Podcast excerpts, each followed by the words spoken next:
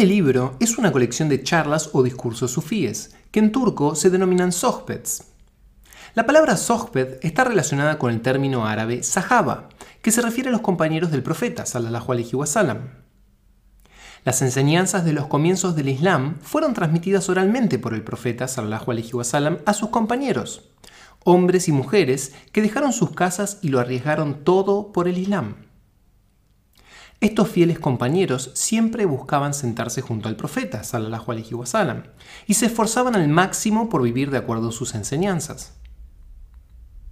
En sufismo, un sohbet es una conversación sobre temas espirituales. Los maestros sufíes, a menudo, brindan sohbets formales para entrenar a sus derviches o estudiantes sufíes. El sohbet brinda guía e inspiración para aquellos derviches que toman en su corazón las palabras de su maestro. Algunos maestros sufíes dicen que el sohbet es aún más importante que el dhikr, es decir, la esencial práctica sufi de remembranza de Dios. En la práctica del dhikr, los derviches se ocupan de sí mismos. En el sohbet, los derviches se ocupan de sí mismos con su sheikh. La relación entre sheikh y derviche es la base misma del sufismo. Años atrás, una joven mujer norteamericana le preguntó a mi maestro, Musafer Effendi Radiallahu Juanju, sobre la sensual naturaleza de nuestro dhikr. Ella dijo que la respiración rítmica cantada le traía a la mente los sonidos de las relaciones amorosas. Al escuchar esto, mi sheikh se mostró en cierto modo sorprendido. Estoy seguro de que jamás le habían hecho esa misma pregunta anteriormente. Pero entonces dio una profunda carcajada e inmediatamente contestó sin dudar. Su respuesta es una maravillosa descripción del poder espiritual del Sohbet. Sí, es como el sexo, dijo él, pero los órganos son diferentes. En el sufismo hay una transmisión de la boca del sheikh al oído del derviche. Si el derviche toma las palabras del sheikh sinceramente, un niño nace en el derviche. Es el hijo del corazón, el cual es el nacimiento del ser espiritual del derviche. Nuestro sheikh continuó. Cuando una pareja termina de hacer el amor, los amantes generalmente se dan vuelta y se van a dormir. Físicamente satisfechos, se olvidan el uno del otro. En cambio, la relación entre Sheikh y Derviche continúa y se profundiza hasta que jamás nos olvidamos el uno del otro en esta vida o en la que sigue. La relación entre Sheikh y Derviche genera profundos sohbets, es decir, comunicaciones vivas de corazón a corazón. A menudo preparo un tema para un sohbet y me encuentro a mí mismo hablando de un tema totalmente distinto. Y los derviches, frecuentemente, me dicen que en mis sohbets hablé de ciertos temas que ellos necesitaban escuchar en esa misma semana.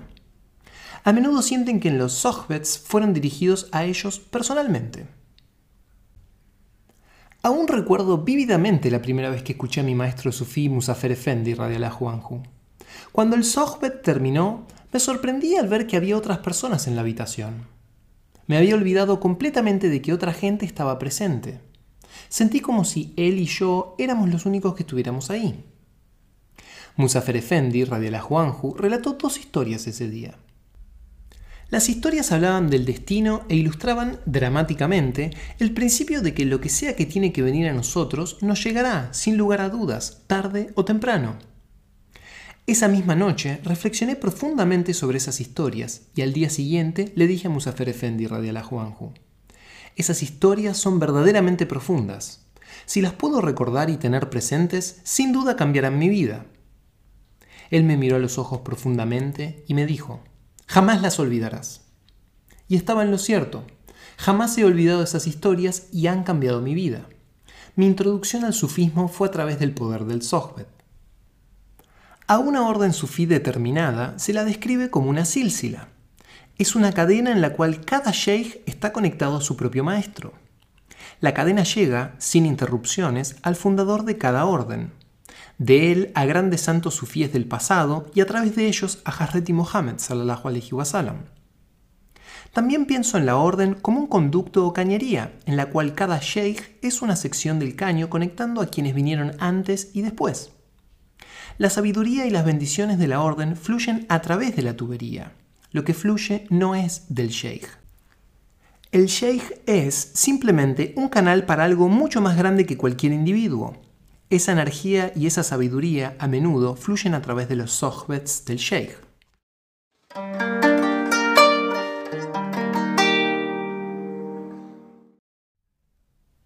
Los comienzos.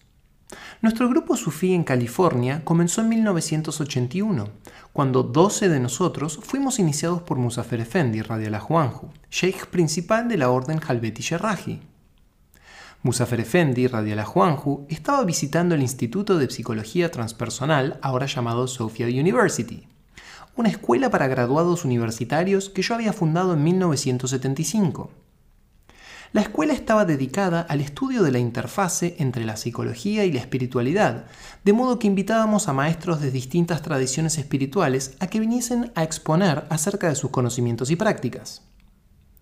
El Instituto de Psicología Transpersonal está basado en la premisa de que la psicología debe incluir el desarrollo personal e intelectual y que el estudio debe involucrar todo el ser de la persona, incluyendo su aspecto físico, emocional, intelectual, creativo, social y espiritual. La currícula del Instituto de Psicología Transpersonal fue desarrollada para ayudar a los estudiantes a crecer como seres humanos y a tornarse más efectivos en cualesquiera sean las tareas en las que fuesen a desempeñarse. En la primavera de 1980, Musafer Efendi, Radiallahu Anhu y un grupo de sus derviches turcos visitaron el Instituto de Psicología Transpersonal durante varios días como parte de un tour en los Estados Unidos. Musafer Efendi, Radiallahu Anhu, dio una serie de discursos en nuestra universidad. Cada día, docenas de invitados acudían a escucharlo y a estar en su presencia. Él y sus derviches también realizaron un dicker público en la Universidad de Stanford. Al año siguiente, Musafer Efendi, Radiallahu Anhu, retornó al Instituto de Psicología Transpersonal. Una vez más, disfrutamos sus profundos discursos y el muy emocionante Dicker. Muchos invitados hicieron preguntas sobre el sufismo y sobre el Islam. Una invitada en particular preguntó a Musafer Efendi, Radiallahu Anhu, si alguien viviendo en Estados Unidos podía pasar a ser uno de sus derviches. Seguramente ella había leído historias sobre el sufismo y otras tradiciones místicas, historias en las cuales un buscador tenía que pasar meses o incluso años entrenando los pies de su maestro. Musafer Efendi, Radiallahu Anhu, respondió que aceptaría estadounidenses como derviches, e inmediatamente me estremecí ante la posibilidad de convertirme en su derviche. Sabía que había encontrado un maestro con profundo conocimiento e integridad, un maestro a quien le podía confiar la guía de mi vida espiritual, yo había entrenado con muchos maestros espirituales de muchas tradiciones distintas y había aprendido mucho de ellos. Pero nunca antes me había sentido atraído a asumir un compromiso de este nivel. Así que solicité dar el paso para ser un derviche y así me convertí en el derviche mayor de la Orden Halveti Sherrahi aquí en California. La Orden Halveti Sherrahi, también conocida como la Orden Sherrahi, es una rama turca de la Orden Halveti. Dicha orden fue fundada en el siglo XIV. Es una de las ramas más antiguas y famosas de las órdenes sufíes. Hazreti Pir Nureddin al-Sherrahi Kudusus fundó la orden Halveti Sherrahi en Estambul en 1703. Hoy en día hay ramas de la orden Halveti Sherrahi en Europa, Canadá, los Estados Unidos, México, Sudamérica y Arabia Saudita. Nadie en nuestro pequeño grupo de nuevos derviches sabía mucho sobre el sufismo. Nos habíamos enamorado de Musafer Efendi, Radiallahu Anhu y de sus enseñanzas, así que empezamos nuestro camino con entusiasmo e ignorancia. Después de nuestra iniciación, empezamos a encontrarnos semanalmente. Sentíamos la necesidad de estar juntos y de explorar en conjunto nuestro camino recién descubierto. Muchas de nuestras primeras reuniones consistían en discusiones sobre en qué nos habíamos metido ¿Qué significado tenía ser un derviche o el ser un musulmán? ¿Nos habíamos convertido en musulmanes como parte de nuestra iniciación? ¿Era necesario abstenerse del alcohol? ¿Y qué había sobre los rezos diarios y visitar las mezquitas? ¿Cuánta obediencia le debíamos a nuestro sheikh? ¿Cuánto necesitábamos cambiar nuestras vidas? Ninguno de nosotros estaba seguro y todos experimentamos varios niveles de resistencia respecto del camino que habíamos elegido o mejor dicho, el camino que nos había elegido a nosotros. Nos hemos seguido reuniendo desde entonces por espacio de 30 años. Al principio nos encontrábamos una vez por semana y después de unos meses nos empezamos a reunir también para la oración ritual de los viernes. Más tarde, agregamos prácticas semanales de música sufí turca, una parte integral del Diker Sherraji.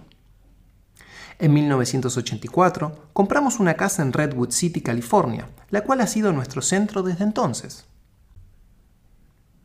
En 1985 fue iniciado como sheikh en nuestro centro de Estambul, por el gran sheikh de la orden Sefer Efendi radiallahu anhu, pues Musafer Efendi radiallahu anhu había pasado al más allá ese mismo año, y Sefer Efendi radiallahu anhu fue su sucesor. Cuatro años es un tiempo muy corto para convertirse en sheikh. De todos modos, había liderado nuestro grupo todo este tiempo y de varias maneras ya me había estado desempeñando como sheikh desde entonces. Mi nuevo estatus fue de gran ayuda como guía espiritual. Antes de pasar a ser sheikh, mis sohbets eran prácticamente tomados literalmente de los escritos de Musafer Efendi, radiallahu anhu. Cuando pasé a tener el cargo de sheikh, fui alentado a dar mis propios sohbets, los cuales han sido tomados, principalmente, de lo que había aprendido mis maestros a través de todos estos años. También hubo beneficios esotéricos. Cuando me inició, Sefer Efendi, Radiala Juanju, me enseñó cómo interpretar sueños de acuerdo a nuestra tradición. Después él recitó una oración y sopló en mi boca. Cuando volví a California, descubrí que era capaz de interpretar los sueños de los derviches de maneras que jamás había siquiera imaginado en mi entrenamiento previo en psicología. Los discursos contenidos en este libro han sido transcriptos de los sohbets que he dado semanalmente en nuestro centro he editado y recopilado una selección de discursos de los últimos 10 años. Son ejemplos de la disciplina viva del sufismo y del modo en que lo hemos venido practicando en los Estados Unidos. El tejido de estas discusiones es raramente lineal. El fluir de las ideas que se encuentran aquí es más bien en forma de espiral, girando en torno a un tema central y examinándolo desde distintas perspectivas o puntos de vista. No es que me haya esforzado en lograr ese estilo, es simplemente lo que ocurre con esta clase de discurso. Algunas de las citas e historias están repetidas en distintos discursos. Esto no es un accidente. Años atrás, Musafer Efendi, Radiala Juanju, me dijo, relata estas historias una y otra vez. Las puedes repetir diez mil veces si hace falta y la gente aún se beneficiará con ellas. He aprendido mucho preparando y brindando estos sohbets, y los derviches han aprendido al escucharlos, y yo espero que usted al escuchar también aprenda sobre los principios y prácticas del sufismo de acuerdo a nuestra orden sufi Halbeti Sherraji. Los primeros capítulos 1, 2 y 3 se centran en trabajar con los obstáculos en el camino espiritual, específicamente en asuntos relacionados con el ego, el cual es llamado nafs dentro del sufismo. Los capítulos 4, 5, 6 y 7 tratan sobre el proceso de buscar a Dios en nuestros corazones, en nuestras almas y en el mundo que nos rodea. El capítulo 8 relata varias historias y leyendas de Ibrahim bin Ahdam, Kutususirraju, uno de los grandes santos sufíes, el cual abdicó a su reino para convertirse en derviche. En los capítulos 9, 10, 11, 12 y 13 hablo sobre varias prácticas del sufismo, particularmente cortesía, servicio y hospitalidad.